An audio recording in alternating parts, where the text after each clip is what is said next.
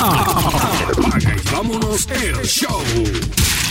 Saludos a todos los que están en sintonía de Apaga y vámonos el show, el podcast. Este es nuestro sexto episodio. Continuamos hablando de la Champions. Vamos a hablar del baloncesto de la NBA. Comienza la segunda parte de, de la temporada. Por fin firmó Manny Machado con el equipo de los padres. Estaremos hablando de eso. En Puerto Rico se está celebrando la ventana clasificatoria al Mundial de Baloncesto. Aquí está el equipo de Puerto Rico, está Uruguay y está Argentina. Puerto Rico y Uruguay buscando ese pase clasificatorio al Mundial. Ya Argentina lo consiguió. Está conmigo Toñito Cruz, Ángel Dante Méndez y José Raúl Torres.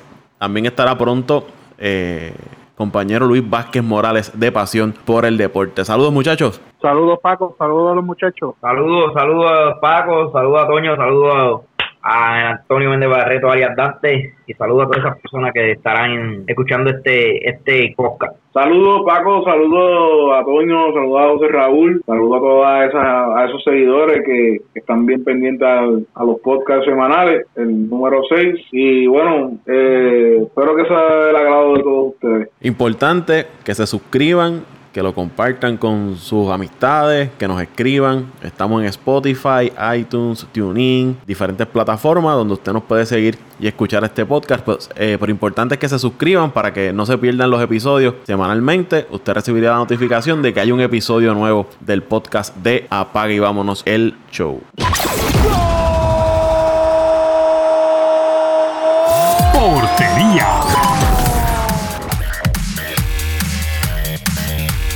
Y en Apague Vámonos el show entramos al tema del fútbol, del soccer, como usted le quiera llamar.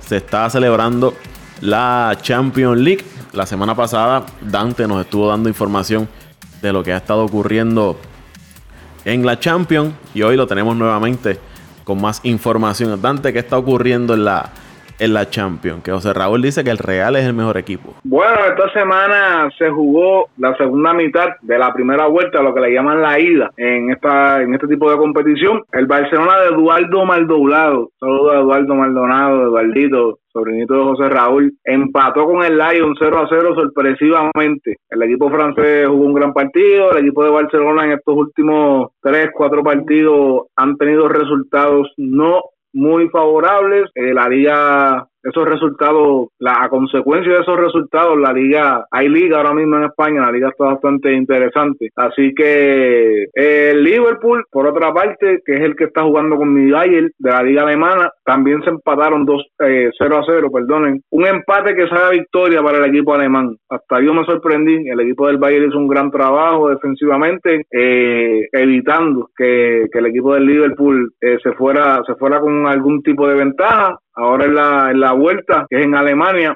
obviamente hay que defender mucho más porque cualquier empate le da la ventaja al equipo visitante, en este caso sería el Liverpool. En otro sorpresivo encuentro, el Atlético de Madrid le ganó dos goles a cero a la Juventus de Cristiano Ronaldo. Así que el equipo italiano pasando por un mal momento, están fuera de la Copa italiana, están abajo 2 a 0 ahora en la Champions y va a ser un poco cuesta arriba esa vuelta allá en Italia, pero no, no es imposible. Obviamente el equipo de Atlético de Madrid es un equipo muy defensivo, obviamente con el dirigente que tienen, el Cholo Simeone, el argentino Cholo Simeone, deben ir a defender. Yo te diría que en ese partido prácticamente ni van a buscar el arco, porque ya están dos goles arriba y obviamente no tienen necesidad de, de ir a la ofensiva. Así que vamos a ver un juego de, de, de un porcentaje de posesión de 70% a 30, te diría. Y en el último partido, el Manchester City, el que dije que la semana pasada que para mí, a mi entender, era el equipo más completo ahora mismo del mundo, ganó tres goles por dos contra el Schalke 04, que ese es otro equipo de la liga alemana, sorpresivamente porque estaban abajo. En un, en un periodo de 5 o 6 minutos antes del minuto 90 metieron dos goles para irse con la victoria, así que el próximo juego del Manchester City, la vuelta va a ser en Inglaterra,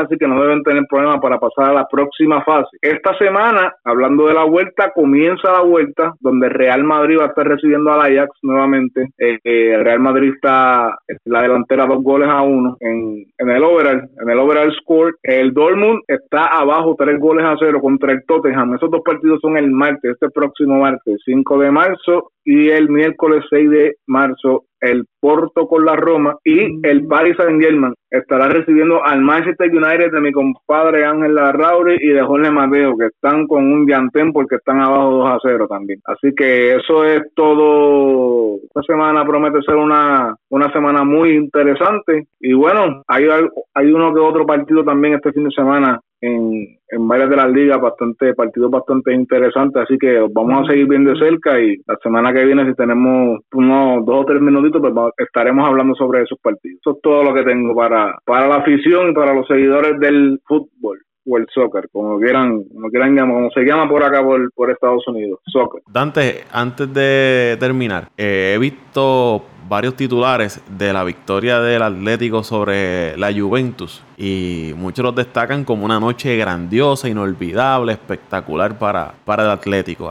¿Por qué ellos los medios eh, nombran así esa victoria del Atlético sobre la Juventus? Mira, el Atlético de Madrid ahora mismo está pasando por un momento, te diría que difícil, cuando hablamos con respecto a expectativas. Eh, te diría que el Atlético de Madrid, eh, que de hecho mi otro compadre Carlitos Velázquez se montó en la guaguita de ese equipo porque le gusta ese equipo y le gusta el Manchester United. Tiene como 20 equipos ese muchacho. Eh, el Atlético de Madrid tiene una nómina, hace par de años atrás, ese equipo era una, le decían la Cenicienta porque era un equipo que con poco hacía mucho. ¿Qué pasa? Este año invirtieron sobre 400 millones en la plantilla. Obviamente reciben a Cristiano Ronaldo. Cristiano Ronaldo, eh, de sus cinco Champions, de sus cinco campeonatos que tiene de Champions, ganó cuatro con el Real Madrid. Y al equipo que Cristiano Ronaldo más ha goleado en la Liga de España ha sido al Atlético de Madrid. Hay, hay mucha historia. Por ejemplo, o sea,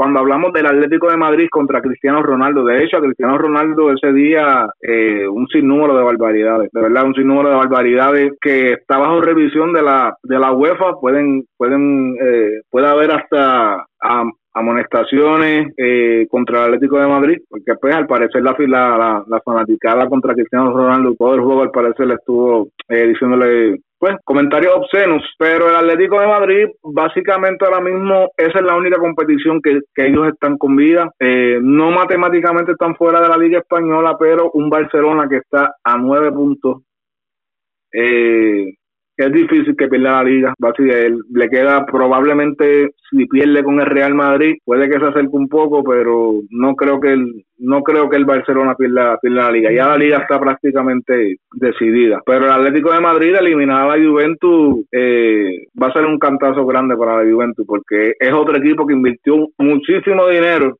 y está jugando en estas últimas semanas. Ha tenido un mal comienzo también. Eh, Dante, te pregunto, el, equipo de Barcelona, ¿cuántos años eh, lleva ganando la Liga Española corrido? Yo creo que lleva bastantes años corrido, ¿verdad? O, antes de eso, entre medio estuvo Real Madrid o creo que el Atlético Madrid también ganó un año, ¿verdad? Esto, el Atlético, de los últimos cinco años, cinco años. El Atlético ganó, si no me equivoco, en el 2014. Yo, déjame, eh, quiero asegurar, quiero asegurarme, quiero asegurarme bien. Sí, en el 2014. El Atlético de Madrid ganó en el 2014. En el 2015 ganó el Barcelona. En el 2016 ganó el Barcelona. En el 2017 ganó el Real Madrid. Y en el 2018, el año pasado, ganó el Barcelona. Pero básicamente. lleva cuatro campeonatos prácticamente los últimos seis años. No, el Barcelona lleva el Barcelona lleva tres campeonatos en los últimos cuatro años y con la pero va, va rumbo a eso, va rumbo a tener cinco campeonatos de liga en, cuatro años. En cuatro años. Y ha ganado la y las últimas tres copas de Rey la ha ganado la ha ganado el Barcelona. prácticamente Barcelona en los últimos 10 años ha dominado prácticamente por completo esa liga. Mira, yo te diría, no... Estamos hablando de la liga, no estoy hablando de la Champions, ¿sabes? solamente la liga española, el standing, que como... se, se puede decir que de 10 años ellos han ganado cerca de siete títulos, siete títulos de liga ha ganado el, el, Barcelona. Han ganado desde el 2009, si contamos desde el 2009 hasta este próximo año, serían siete campeonatos de liga en diez años. Por eso ha dominado, ha dominado ah, todas. Desde que, desde que el señor Leonel Messi ha pisado eh, esa franquicia, esa franquicia ha sido ganadora desde que desde que Leonel Messi entró, desde que vistió esa camisa. Leonel, se puede decir que sí, los mejores, ahora mismo el mejor Barcelona, el mejor Barcelona Barcelona de la historia, que para mí es el mejor, el mejor Barcelona de la historia, eh, Pep Guardiola, que es el dirigente del City, eh, estaba al mando de ese equipo. Él es, él es un español, pero fue jugador también, obviamente, eh, no fue un jugador a nivel estrella, pero mucho, usualmente muchos de estos jugadores que no tienen mucho éxito como jugadores, como dirigentes, son unas mentes maestras. Y ese es el, ese es el caso de él. Este hombre inventó un sistema de lo que le llaman el tiki-taka. Tiki-taka es eh, muchos pases, muchos pases, o sea, el equipo juega con muchos pases en el medio campo, mueve mucho la bola antes de ejecutar. Y, y cuando él implementó ese sistema, no todos los equipos de fútbol tenían la habilidad de hacerlo como lo hacía el equipo del Barcelona. Y ese fue el Barcelona, el único Barcelona que, como le dije la semana pasada, que ganó seis, que ganó los seis títulos bajo el mando de Pep Guardiola y obviamente pues estaba Lionel Messi eh, cuando estaba en, sus comienzos, pero a nivel de plantilla tenían un equipo espectacular. Pero sí, el Barcelona prácticamente ha dominado lo que cuando se refiere a liga, sí, lo que ha dominado el Real Madrid en Champions. Pero acuérdate que para estos dos equipos, el, el ganar el ganar una Champions y no ganar ganar la liga demuestra que no ha sido un año efectivo. Sí, cuando el Real Madrid ha ganado la Champions, pues obviamente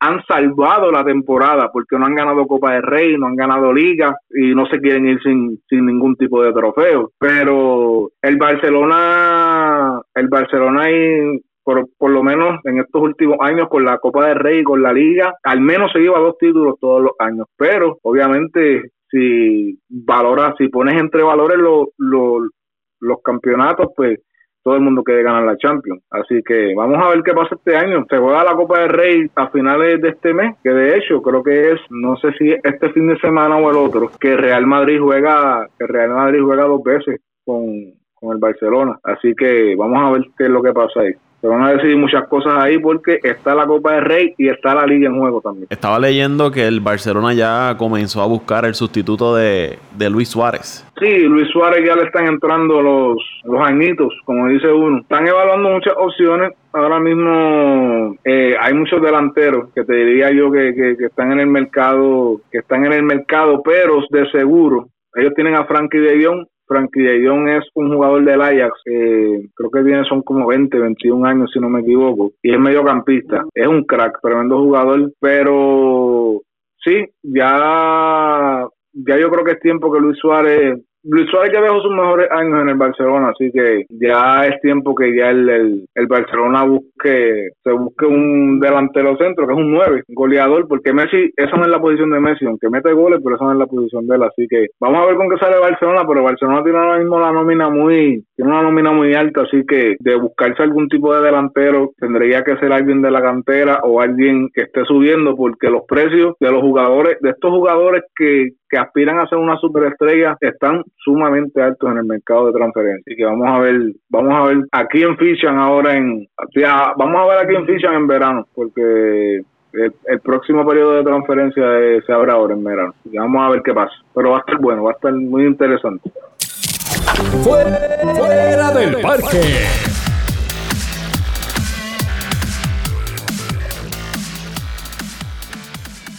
Y en el podcast de Apague Vámonos el Show vamos a entrar ahora al tema del béisbol, específicamente béisbol de las grandes ligas, porque esta semana se dio a conocer la noticia de que Manny Machado por fin tenía equipo para esta temporada y por los próximos 10 años, porque firmó un contrato por 300 millones de dólares con el equipo de los padres de San Diego. Era uno de los equipos que se mencionaba que estaba detrás de Manny Machado, al igual que los, los tuvieron los White Sox de Chicago.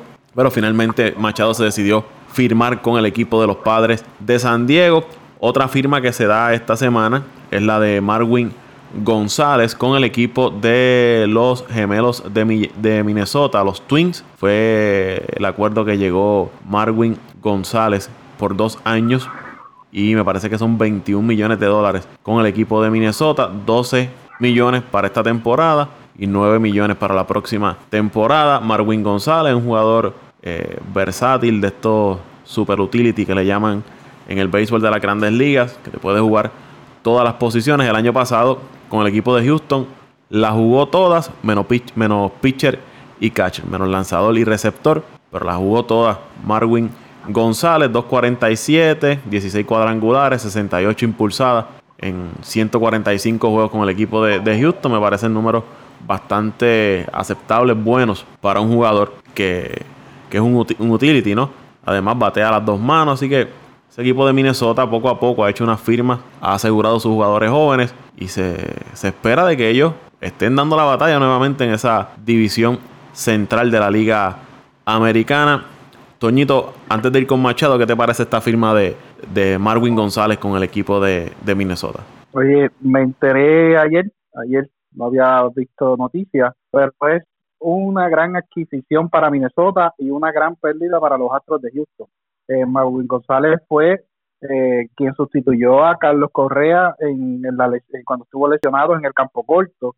Es este tipo de jugador que aunque no es una máquina ofensiva, pone números aceptables, es este tipo de jugador que si te falta un jugador en una posición o el jugador de X y posición tiene esa un slon o tiene una mala racha, como se dice en el béisbol, eh, está Marwin González. Es un jugador, como tú mencionaste, muy versátil, te juega eh, siete de las nueve posiciones en el terreno y aportó mucho a, a Houston el año pasado y el año del campeonato. Así que sale ganando Minnesota con esta firma y un contrato muy bueno, Paco. 21 millones por dos años es excelente ese contrato. Ese punto que traes de que es una pérdida para el equipo de Houston, tienes toda la razón. Tipo de jugadores que se te lesiona uno o le quiere dar descanso a un jugador, sabes que tienes otro pelotero en, el equipo que te puede hacer ese trabajo y Marwin González es uno de esos, de esos jugadores. Oye, y este tipo de jugador, aunque no tenga una posición fija, prácticamente juega todos los días porque si tú quieres descansar hoy, a, eh, por lo menos en el caso de Houston, Alex Bregman, tenías a Marwin González, querías descansar a Correa, estaba Marwin González, querías descansar a, cualquiera de los tres outfielders de Houston, estaba Marwin González, que querías descansar el, el, el, estaba Marwin González, y entre una cosa y la otra jugaba prácticamente todos los días. En las últimas tres temporadas ha jugado 420 partidos, que son bastantes bueno, divídelo entre, entre tres temporadas y, sabrás cuántos juegos jugó por año. Son muchos para un utility, son muchos. Estamos hablando que son 162 partidos por temporada. Por temporada. Exacto. Cuatro, si hubo 140 promedio entre las últimas tres temporadas. Por eso te digo. Eso, eso prácticamente eso, eso prácticamente es el promedio que juega un jugador regular, entre 140 a 150 y pico juegos. O sea que prácticamente estaba jugando todos los días. Oye, añadiéndole que no se lastima tampoco. No, no, que es jugador duradero, por eso mismo. Que yo creo que ya Houston está teniendo problemas con, con estos jugadores que, que han dado buenos números ha ayudado a que el equipo, eh, ¿verdad?, eh, en las primeras posiciones, ya lograron un campeonato y, están buscando unos buenos contratos y yo no creo que Houston tenga el dinero para, para pagarle a todos esos jugadores y esa es la verdad del caso. Todavía tiene el de Breckman, el de Correa, que todavía no, no han firmado contrato de extensión. El único que ellos tienen ahora mismo es Altuve, garantizado. Creo que lo firmaron por unos 5 o 6 años, no estoy seguro. Pero de ahí en adelante no tienen no tienen otro otro jugador que hayan garantizado, garantizado un contrato a, largo plazo. Y ellos vienen de perder a Brian McCann, agencia libre. Pierden ahora a Marvin González. Dallas Cauquel es agente libre. Evan Gatis es agente libre. Jugadores veteranos que está perdiendo el equipo de, Houston. Ahora, ahora mismo ese equipo corre con Altuve Correa, eh, mismo Bregman y, y el Springer. Springer Yo creo que ya Guriel, aunque todavía, aunque todavía Guriel eh, sigue siendo un buen bateador, pero Guriel tampoco no es un nene. Guriel tiene que, yo creo que está en los 36, 37 años, que ya deben estar pensando que tienen que buscar un reemplazo. pero, pero de, pero de que no tienen chavos, no te creas, Raulito. Es una de las franquicias que tiene mucho dinero, pero no le gusta invertir, le gusta traer sus jugadores de abajo. No, seguro, seguro, no, no, no me malinterprete, no es que eh, no tengan el dinero, pero la verdad es que tienen muchos peloteros que la han producido, que tú sabes que, que con 3, 4, 5 millones de dólares no se van a llegar.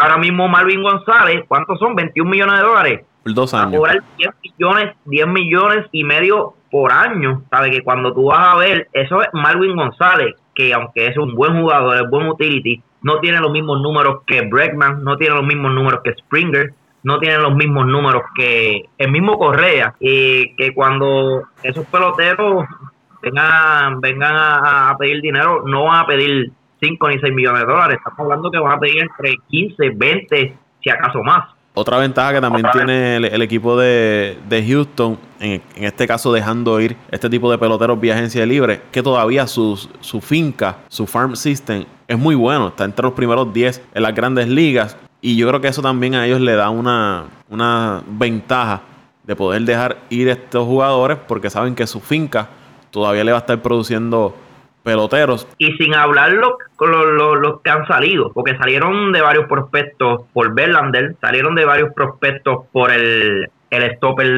de, Toronto y, y varios peloteros más que hicieron que hicieron esas movidas y verdad siempre salen de dos tres hasta cuatro prospectos.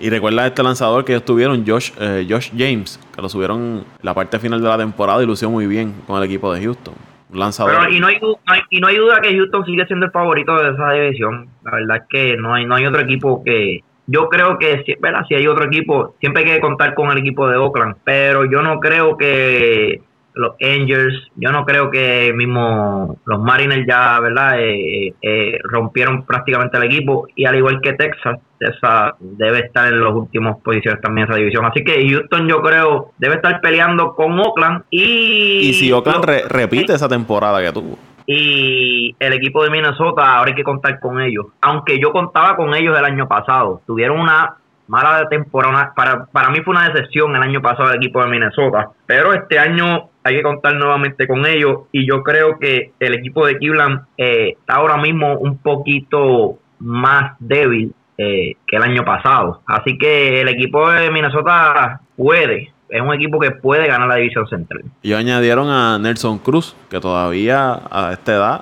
es un bate que produce en un medio de la, de la alineación y la rotación de lanzadores es muy buena, aunque no tienen lanzadores de nombre, pero si tú buscas bien, son lanzadores que tratan de mantener las efectividades en tres, si acaso los cuatro bajitos, estamos hablando, tienen a Berrío. A tienen a Pineda. A Pineda el de los Yankees. Que aunque no es una rotación de nombre, es una rotación que no es mala, una rotación que, que son lanzadores que te tiran de 6 a 7 innings. Que te hacen el trabajo. el equipo logra hacer el trabajo, un equipo bien peligroso. Y es un equipo que aunque ofensivamente tampoco tienen nombre, son un equipito que, que corren bien las bases y saben anotar, saben hacer carreras. Vamos a ver. Ellos tenían a Gibson. También lo tienen, también. Ese es el segundo. Ese es el segundo de la, rotación. Primero es Berrío, Gibson, Odorisi y Pineda. Ellos están todavía buscando un... Otro iniciador un quinto ellos tienen un prospecto en ligas menores, eh, el mismo Romero que el, año, que pasado tiró también, hay que ver cómo viene, que también ellos lo hayan subido, eso depende, pero a mí me gusta el equipo de Minnesota este año para ganar la división, con esas adiciones de Nelson Cruz, Jonathan Chu, CJ Cron, Eddie Rosario, este ahora con Marwin González, si el Boston ese despierta y sanó Vuelvo a el ritmo. Ah, no, el año pasado tuvo una temporada bien mala, pero es uno que, que, que la, la temporada del 2017 eh, de verdad produjo bastante. Y tienen a, Polanco. Y el, y el Kepler, el Kepler ese que se supone que es el llamado explote también. Si ese llamado explote, el equipo de Minnesota tiene una alineación, una, una muy buena alineación para combatir en esa división. Sí, pues tienen a Polanco. A Polanco en el, en el campo corto, chamaco joven. Polanco creo que no jugó el año pasado, o me equivoco. Sí, él jugó, jugó poco, pero jugó. jugó y tienen un Broxton que el año pasado no le produjo como ellos esperaban, pero un chaval. ese, ese, ese, ese, fue el que ahora. El Broxton eh, proyecta ser un buen jugador. El centro, centrofield.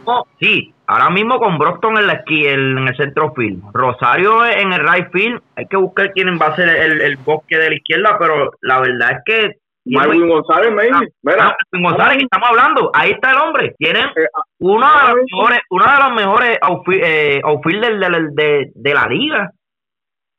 Ahora mismo, los que son seguidores del Fantasy, los que nos escuchan son seguidores del Fantasy, que estaba leyendo ahorita, bueno, este José Raúl vamos a jugar en contra, pero olvídate. Eh, se, proyecta, se proyecta que, que Marvin González con Minnesota va a coger sobre 500 turnos este año, si se mantiene saludable. 500 turnos, estamos hablando de muchos juegos. Así que eh, debe ser una adquisición importante en cualquier equipo de fantasy este año Marvin González, porque el hombre va a jugar, el hombre va a jugar prácticamente todos los días en ese equipo de Minnesota. pero, eh, si logra añadir otro iniciador más, la verdad es que es una rotación bastante buena. El equipo de... No, que hay que esta gente libre, pero no creo que vayan, no sé si vayan a gastar ese dinero para, para meter a Keikel en esa eh, rotación. ellos ellos había, se había rumorado que estaban interesados en Craig Kimber para hacer su, su closer, pero añadiendo a lo que usted estaba mencionando en cuanto a los guardabosques, Kepler, Rosario, Buxton, que siempre se, se, proyectó. es Boston con R, ¿verdad? no, es Byron Buxton. B-U-X-T-O-N. Que se había proyectado que ese era su prospecto número uno de, en, el equipo. Tienen a, Cave, Jay Cave. Que, fue el que terminó en, el, en, el, central. Tienen, tienen a Jonathan Scott también. Y tienen a CJ Cron. esa alineación se ve muy bien. Definitivamente hay que contar con ellos. Eh, el equipo de Cleveland tiene que ponerse para su número. Pero la verdad del caso es que, en mi opinión, ningún ese equipo, ninguno de los equipos de la central tiene oportunidad de ganar el campeonato de la americana. Eso, la verdad del caso es que, que para mí el campeonato de la Liga Americana está entre los Yankees, Boston y Houston. Yo creo que no hay que mirar más nada. vamos a dejar el caso de Marwin González hasta aquí. Vamos a hablar del señor Manny Machado se pegó en el Powerball con esos 300 millones de dólares por 10 años con el equipo de, de los padres de San Diego. Hay una opción ahí luego del quinto año donde él puede salir de ese contrato. Dante estaba mencionando ahorita un dato de que los 300 millones no son realmente 300 millones. Eso es así están con taxes y todo, o sea, pagándole los, taxes del Estado y los federales, baja cerca de 150 y algo, 160 millones, déjame buscarte la... Pero son buenos como quiera. Aproximadamente, aproximadamente ese sería su ganancia neta después que le quiten los taxes federales y los del Estado, serían 158 millones. Son buenos. Ah, bendito. Yo me conformo con 500 mil caballos. Dime, Toño. Pregunta, ¿en eso incluye en eso incluye la porción que le tiene que pagar a su agente por conseguir el contrato y, los demás gastos? Oh, me imagino que no está incluido eso. Yo me imagino que eso es, que sacar el porcentaje aparte. Me imagino que será como un 10%. De está, está, entre 10 y 20%, Dante, de los, ah, del pues, contrato. Pues entonces, si buscamos eso, son buenos los shows también, como gente también. No, son, son, buenos. Oye, todo, lo que se llama de un peso es bueno. Hay que añadirle que, que San Diego es una de las ciudades más caras en los Estados Unidos. Así que, que, que por esa razón yo me imagino que también por, por, por menos de 300 millones no iba a ir. Yo digo que, que no solamente los 300 millones fue algo que lo ató a él. Yo creo que hay otras cosas más que de hecho, que se decía que solamente él iba a jugar Ciores. Él quería jugar Ciores y ya se, se dijo que él va a comenzar en la tercera base. Le, Así que le sorprendió algo, a ustedes. Algo le gustó a él que se enamoró de ese equipo, no solamente de los millones, algo le gustó eh, de ese equipo de San Diego. Lo veremos ¿verdad? en el transcurso. No es lo mismo jugar en, en Mérida, allá, que jugar en, en, en, Los Ángeles, en California. Oye, la exposición. Por supuesto, eh, el estilo de vida es otro, no es lo mismo. Oye, no y, se fascina cualquiera. No, no es lo mismo, pero el mismo Chicago, en Chicago, sea como sea, tú tienes exposición. Chicago es una de las grandes ciudades.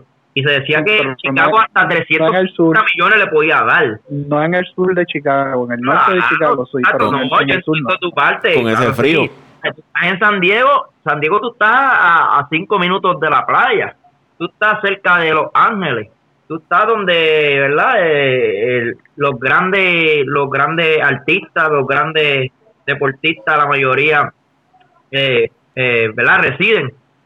Yo creo que, pero no tan, más allá de eso, tienen que haber otras cosas. Miren, pero le sorprendió a ustedes, le sorprendió a ustedes que él escogiera a los padres. a los padres, no, no, no, en mi opinión, no yo, a mí estaba entre Chicago, Filadelfia y San Diego. De ahí en adelante yo no, yo nunca pensé de que él llegara a los Yankees. Gente que ah, que él va a llegar a los Yankees, nunca, nunca pensé eso.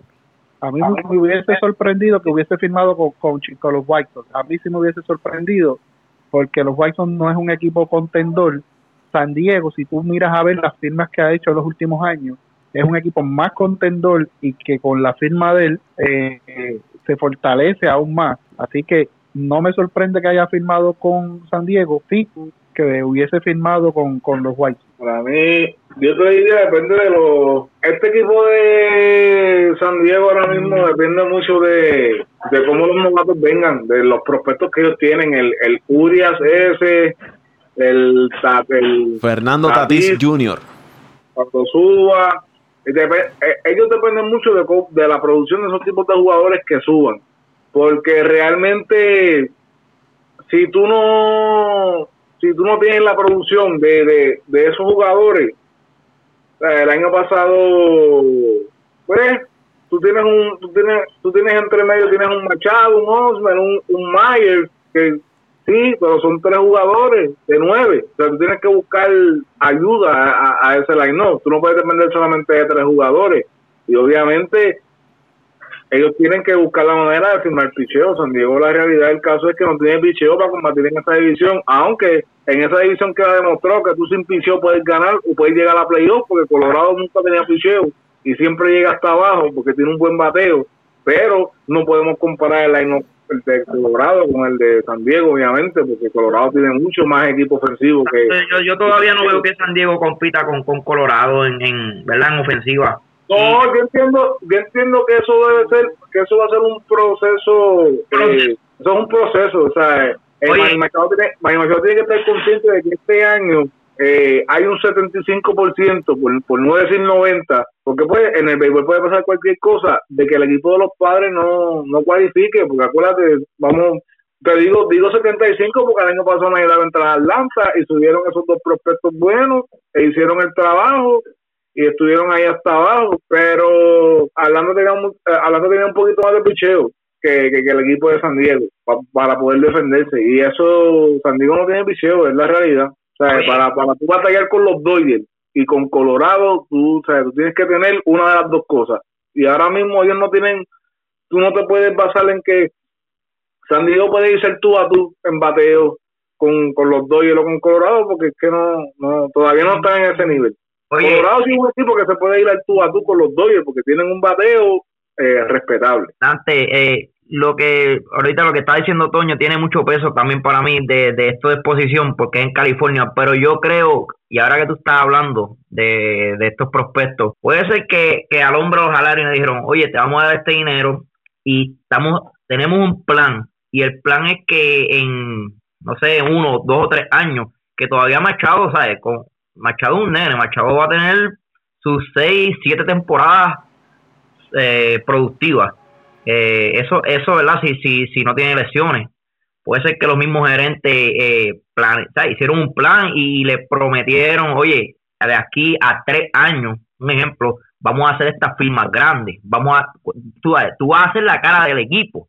No solamente te vamos a dar el dinero, tú vas a hacer la cara del equipo y entonces después vamos a firmar unos peloteros que te van a ayudar a ti a, llevar al equipo, ¿verdad? A, la Serie Mundial o, a hacer un equipo competi de verdad, bien, bien competitivo en esa, esa división.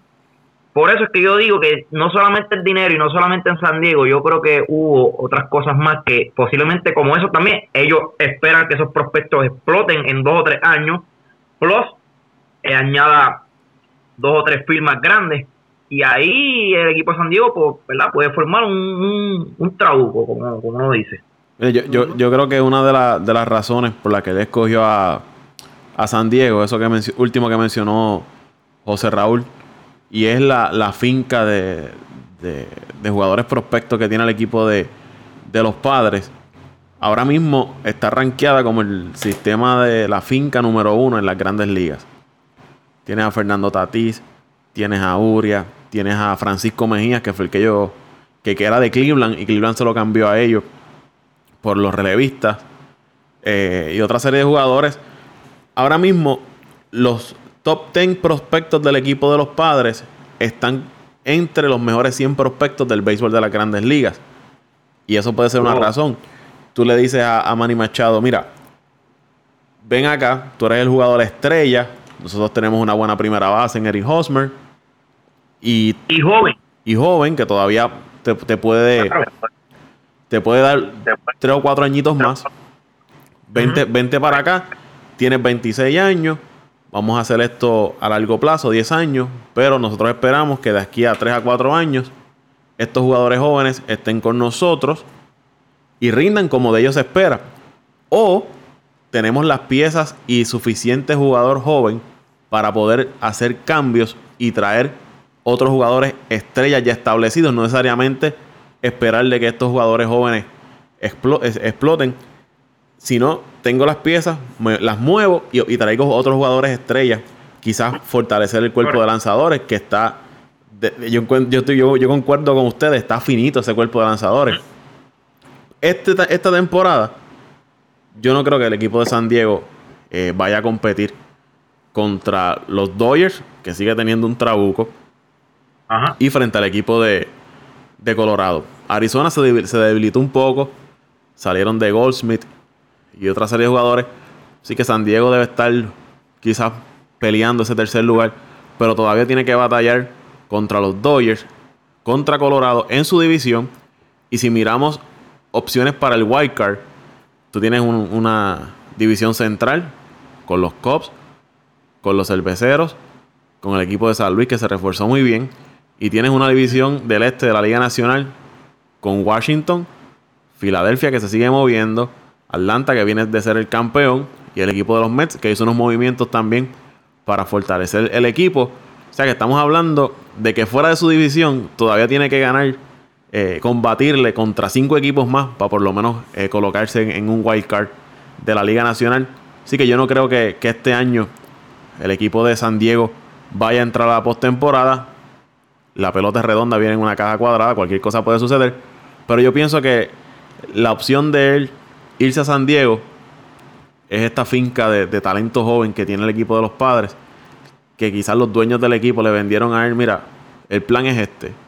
Vienes acá, tú eres la cara de la franquicia, tenemos las piezas suficientes o para que sean nuestros jugadores estrellas en 3 o 4 años o los movemos para traer una serie de jugadores ya establecidos que nos ayuden a dar el próximo paso.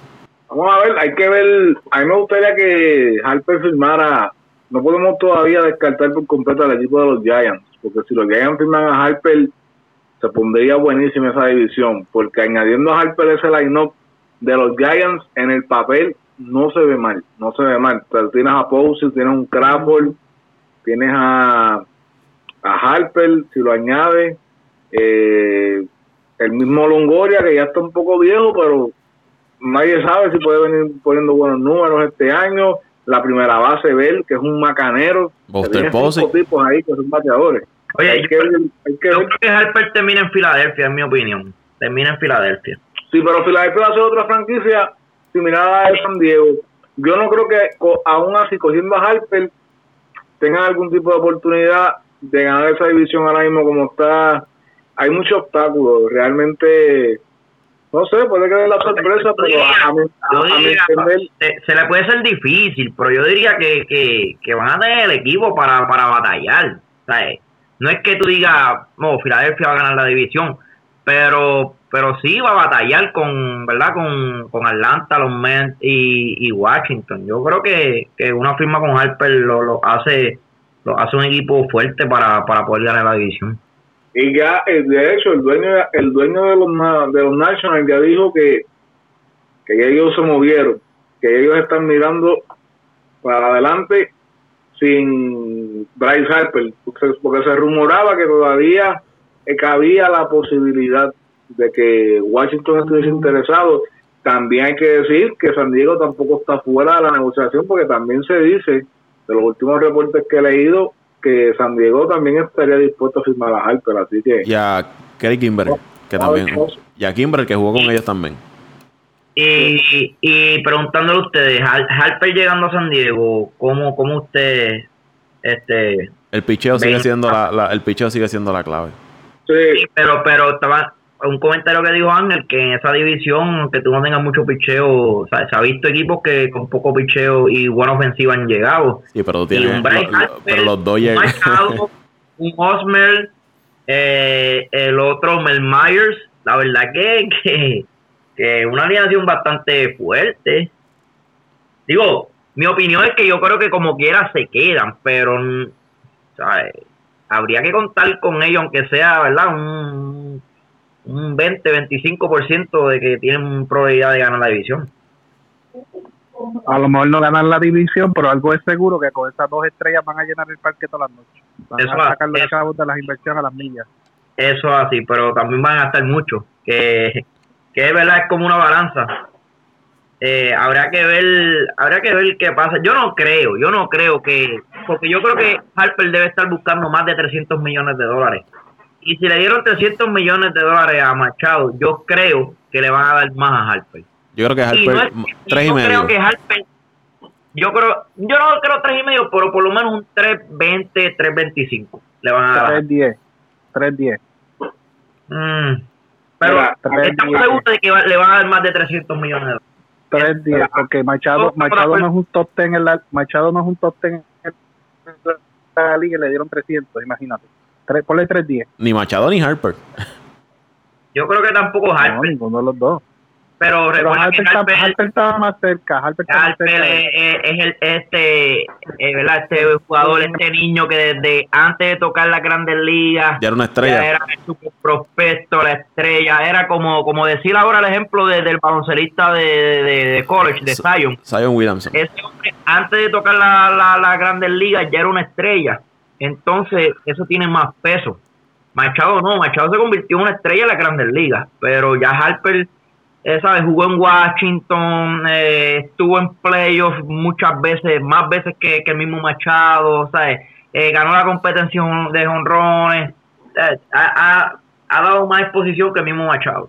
Y, es- y, Sí. y, ¿sabes? y no quiero tocar este tema, pero al fin al, sea, al fin, el fin del día es que es un blanco americano nato de, de, ¿verdad? de Estados Unidos, que tiene también mucho peso. Mira, yo, yo mirando aquí, volví para, para culminar con lo del tema de Machado, la razón por la que yo dije que todavía eh, al equipo de San Diego le falta mucho por mejorar, cuando vemos el desempeño, mira, Eric Osmer el año pasado batió 253 y Mayer batió 253, estamos hablando de los dos que podemos poner en, en, una alineación poderosa junto a Machado. Y Myers estuvo bastante tiempo fuera por lesión, porque yo lo tenía en un fantasy, me, me, me fastidió el fantasy. Eh, 11 cuadrangulares, 39 empujadas.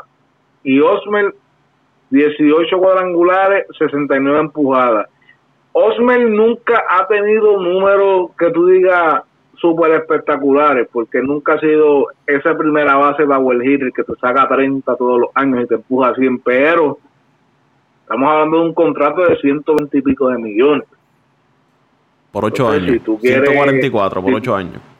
si, si tú quieres si tú quieres eh, establecer y tú quieres comenzar un- una nueva potencia ofensiva en esa división definitivamente esos números tienen que mejorar. Aunque yo personalmente pienso que este es el último año de Myers con San Diego. Yo pienso que ya se va. No creo que luego de esta temporada cuidado si en verano lo cambian pero no creo no creo que el año que viene vuelva a San Diego. Que, que, que en el caso de Myers fue este super prospecto que se vendió del equipo de Tampa, luego terminaron cambiando y, Ujú. no- y nunca eh, explotó como de como de él se esperaba.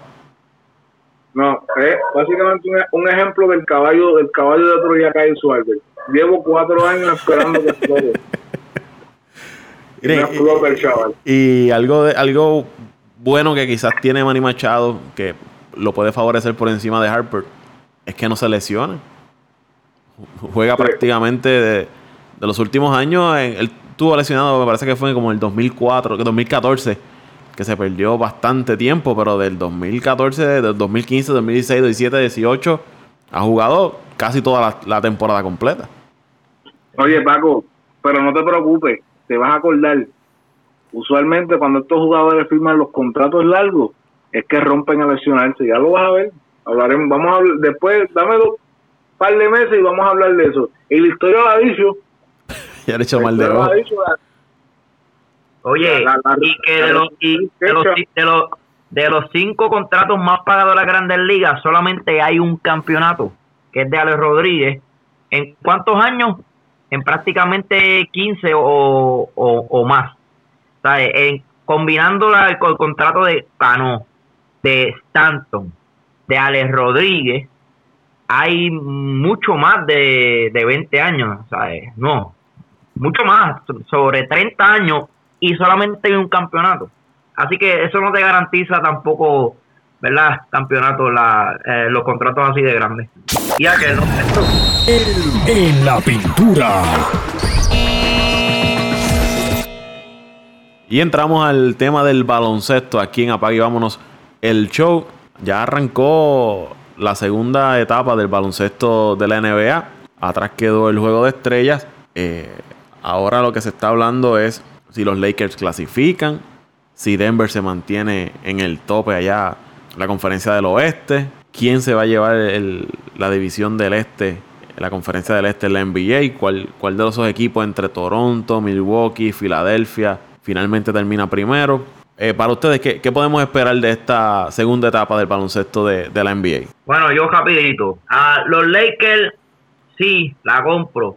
Yo, yo entiendo que, el, señor LeBron James eh, va a tratar de, de hacer, de dar el máximo para que el equipo Lakers consiga la clasificación y sí, van a terminar logrando al menos el octavo, el octavo puesto de la conferencia del oeste. Ah, por otra parte, veo un equipo que sí en la segunda parte de temporada más fuerte que lo que fue la primera parte y jugaron muy bien la primera parte de la temporada. Golden State, como todos saben, la verdad es que es el equipo que, que va a ganar el, campeón, el campeonato y va a seguir en la primera posición sólidos también. Ah, por otro lado, en el este, Milwaukee, aunque ayer tuvo, aunque sacaron la victoria ante Boston, que soy fanático de Milwaukee, eh, la verdad es que Boston es un equipo que yo creo que va, va a mejorar su juego y va a tratar de, colocarse los primeros, yo diría en el segundo y tercer puesto. Terminando, yo creo que Boston debe terminar en el segundo o tercer puesto. Yo creo que los primeros tres equipos deben ser Milwaukee, Toronto y Boston.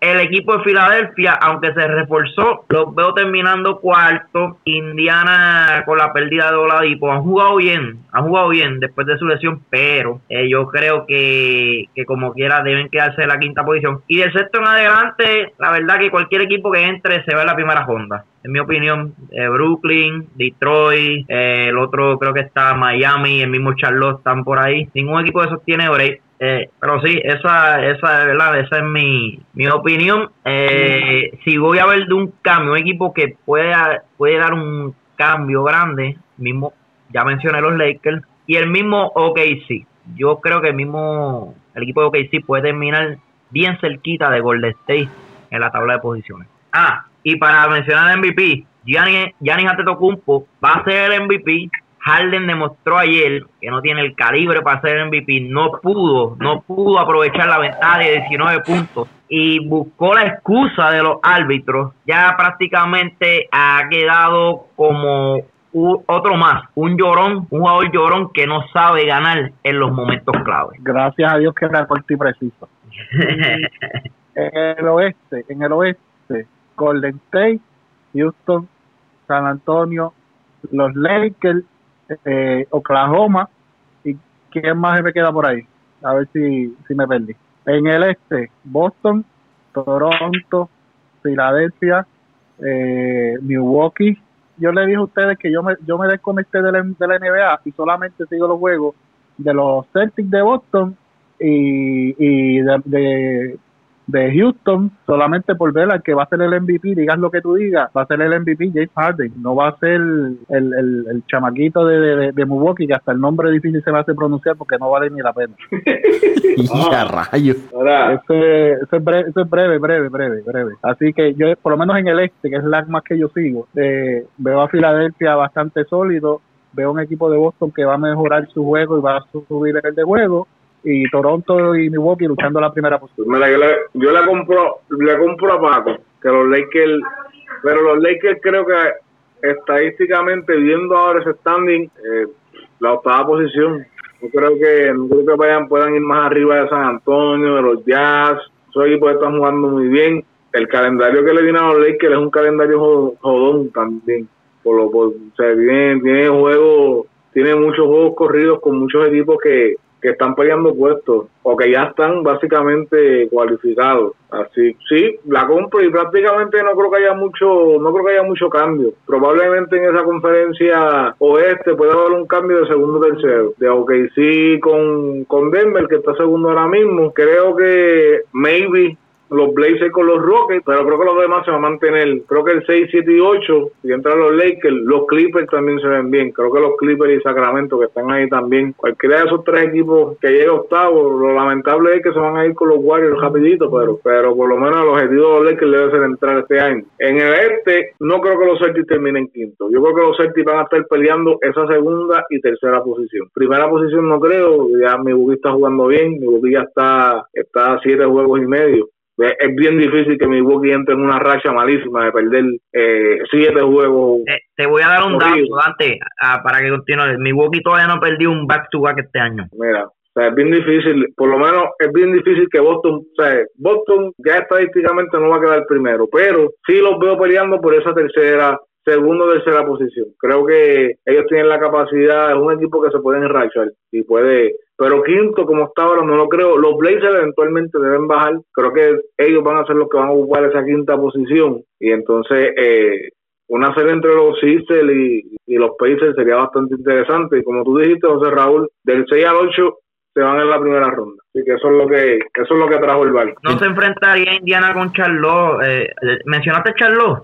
Pues. No, Charlotte está séptimo ahora mismo. Pero ahora mismo, para que tenga una idea, si se acabara la temporada hoy, eh, Milwaukee iría con, con Detroit. Eh, eh, Toronto iría con los Hornets. Y los Pacers, pero yo no creo que los Pacers terminen tercero, irían con los Nets. Así que esas tres series, prácticamente esos tres equipos, los primeros tres equipos, no deben tener problemas en pasar a la segunda ronda. Ahí la serie fuerte va a ser quien termine cuarto o quinto, porque ahora mismo, por ejemplo, está un 76 y Celtic tú sabes que cualquiera de esos dos equipos puede ganar una serie. vamos, vamos a, ¿verdad? Vamos a poner a los Celtics eh, terminando tercero, que es lo que, ¿verdad? Pensamos que, debe pasar. Una serie de 76 y los Pacers va a ser una serie bastante buena. Que yo creo que debe ganar los 76 pero es una serie, es la, es la más atractiva de, de la división del Este. Yo creo que en esta segunda etapa los Lakers van a clasificar a la postemporada. El señor LeBron James se va a poner la camisa de superhéroe. Ya descansó lo que iba a descansar esta primera parte de la, de la NBA y va a llevar ese equipo de los Lakers hasta la postemporada. Ellos tienen, estaba mirando el, calendario, creo que tienen eh, bastantes posibilidades de, conseguir ese octavo eh, lugar. El que llegó octavo el año pasado ganó 47 juegos. Hay que ver si ellos llegan a los 47, pero tienen buenas oportunidades. Todavía tienen que batallar contra Sacramento, que ha estado jugando muy bien. Ayer le dieron tremendo juegazo al equipo de, Golden State. Los Clippers, hay que ver cuáles son sus planes, porque ellos salieron de, Harris, están ahí en ese octavo lugar. No creo que los Lakers puedan alcanzar a, San Antonio. Hay que ver si, el, equipo de. Yo entiendo que San Antonio va a, tener, va a terminar el mejor puesto que el que está ahora mismo, en mi opinión. Hay que ver si el equipo de, los Lakers, estos muchachos jóvenes, Ingram, Kuzma, eh, Ball cuando se, se incorpore, pueden mantener el mismo nivel de juego constante. Porque yo, es como si prendieras y apagaras el switch. Un día te están produciendo muy bien. Vienen a los, por ejemplo, Ingram hoy te produce 24 puntos, 10 rebotes, 6 asistencias. Viene el próximo juego y lo que te da son 6 puntos, 8 puntos, 2 eh, rebotes. Es como si desaparecieran completamente. Si ellos logran mantener ese ritmo de juego, hay que contar con los Lakers para en esta parte final. Y, y LeBron va, va, a hacer todo lo posible por salvar su y su orgullo, es la palabra orgullo, de entrada a la, postemporada. Desde el 2004-2005 él, él, no está fuera de la, de la postemporada. Y el equipo en que ha estado lleva ocho años corridos llegando a una final de la NBA. Yo creo que él quiere mantener ese, ese orgullo de, que es el rey de la liga y va, va, a echarse ese equipo de los Lakers, sea como sea, se los va a echar al hombro para llevarlos a la, a la postemporada. Ahora mismo están a dos y medio. va a estar bien interesante esta recta final del baloncesto de la, de la NBA ya en estos últimos meses de competencia. Pero me voy con que LeBron James va a llevar ese equipo a, la postemporada. De verdad que sí, la, la compro, Paco, la compro. Y, y ojalá, ojalá, queremos ver, yo soy fanático de los Lakers también, y queremos ver no solamente los fanáticos, el fanático del baloncesto quiere ver nuevamente a los Lakers, ¿sabes? Hay, hay dos equipos que si no están en las playoffs, la verdad que no es lo mismo. Y son los Celtics de Boston y, los Lakers de Los Ángeles. Lo mismo pasa en el béisbol. Y otra cosa el que- si el equipo de los rectos y los Yankees no están, no tienen el mismo sabor, el, ¿verdad? En las playoffs, las series. Y, esa es la verdad. O sea, queremos ver, aunque sea los Lakers en una serie con Golden State, que se sabe que Golden State va a ganar. Pero yo estoy seguro que el equipo de los Lakers va a darle una buena serie a Golden State. Y otra cosa Y que, entonces- que no, es, no es lo mismo usted ver unos playoffs sin el señor LeBron James que con el señor LeBron James. Es un Eh, atractivo correcto. plus para, para la liga. Eh, eh, se dice, ¿sabes? La misma liga no, no, no quiere que LeBron James se quede fuera. Y ayer mismo, el mismo Harden ya estaba, ¿verdad? Quejándose de, de, de, los, de los referees, de los, de los árbitros. Eh, Quién sabe si el mismo, la misma liga dé empujoncito para, ¿verdad? Que los Lakers puedan entrar. Eh, Bueno, muchachos, gracias por estar en este sexto episodio del podcast de Apague y Vámonos el Show. Recordándole a los que estuvieron escuchando que se suscriban, compartan este episodio y rieguen la voz. También se pueden comunicar con nosotros. Las diferentes plataformas nos pueden dejar mensajes y queremos saber su opinión. Raulito, ¿dónde te puede seguir la gente?